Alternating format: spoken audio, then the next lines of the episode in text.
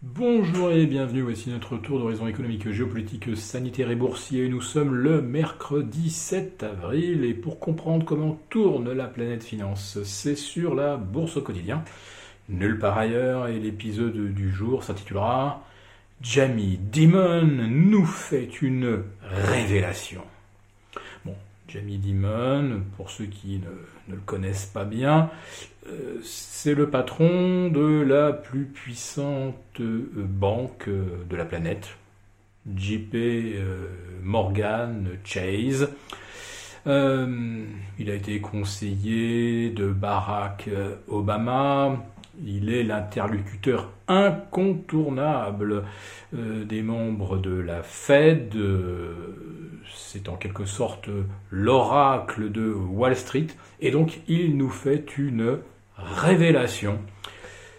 Selon lui, euh, la valorisation des actions est élevée, quelle que soit la, la méthode d'évaluation que l'on utilise, mais, mais grâce au plan de relance de euh, Joe Biden, grâce à la croissance fulgurante qui pourrait se propager jusqu'en 2023, eh bien, euh, le prix actuel des actions pourrait se trouver justifié d'ici euh, deux ans.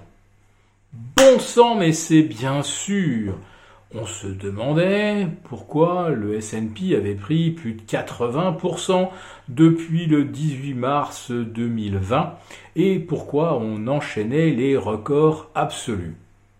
Mais mais comment avions-nous pu oublier que Wall Street avait pu euh, intégrer euh, l'effet des 1900 milliards du Relief Plan, plus les 2000 milliards qui vont être euh, discutés, 2000 milliards de remise à niveau des infrastructures, des infrastructures américaines, plus la transition énergétique, plus la 5G pour tous, plus de l'eau potable à tous les euh, robinets.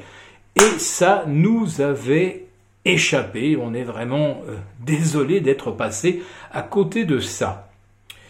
Alors, 1900 milliards, plus 2000 milliards, plus probablement 2000 milliards supplémentaires. Euh, tout ça nous fait 33% du PIB américain pour l'année 2021, ce à quoi il faut euh, rajouter un peu plus de 3000 milliards pour l'année 2020. Euh, Donc faites le calcul, euh, on sera peut-être pas très très loin des 10 000 milliards d'argent injecté d'ici fin 2021, autrement dit pratiquement 50% du, du PIB américain en comparaison euh, de cet effort, euh, le New Deal de 1932-1934, c'est presque ridicule.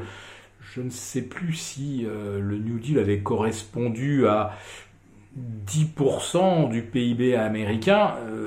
là, on est déjà au-delà de trois fois le New Deal. Et tiens, ça fait monter les actions. On se demande bien pourquoi.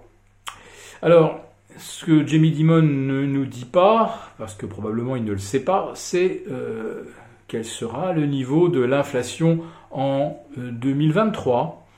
Euh, Alors s'il se dit convaincu que euh, la Banque centrale va maintenir des conditions de financement attrayantes, on peut le croire peut penser que cette affirmation, il l'appuie auprès de bonnes sources.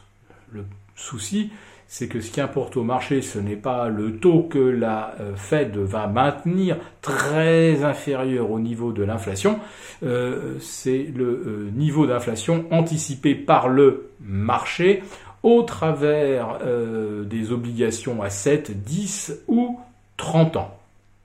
Alors, si euh, les rendements euh, à 30 ans continuent de grimper, ça va peut-être euh, freiner sérieusement les achats immobiliers. Car il y a de moins en moins d'Américains capables de débourser 330 000 dollars. C'est un prix moyen pour une maison.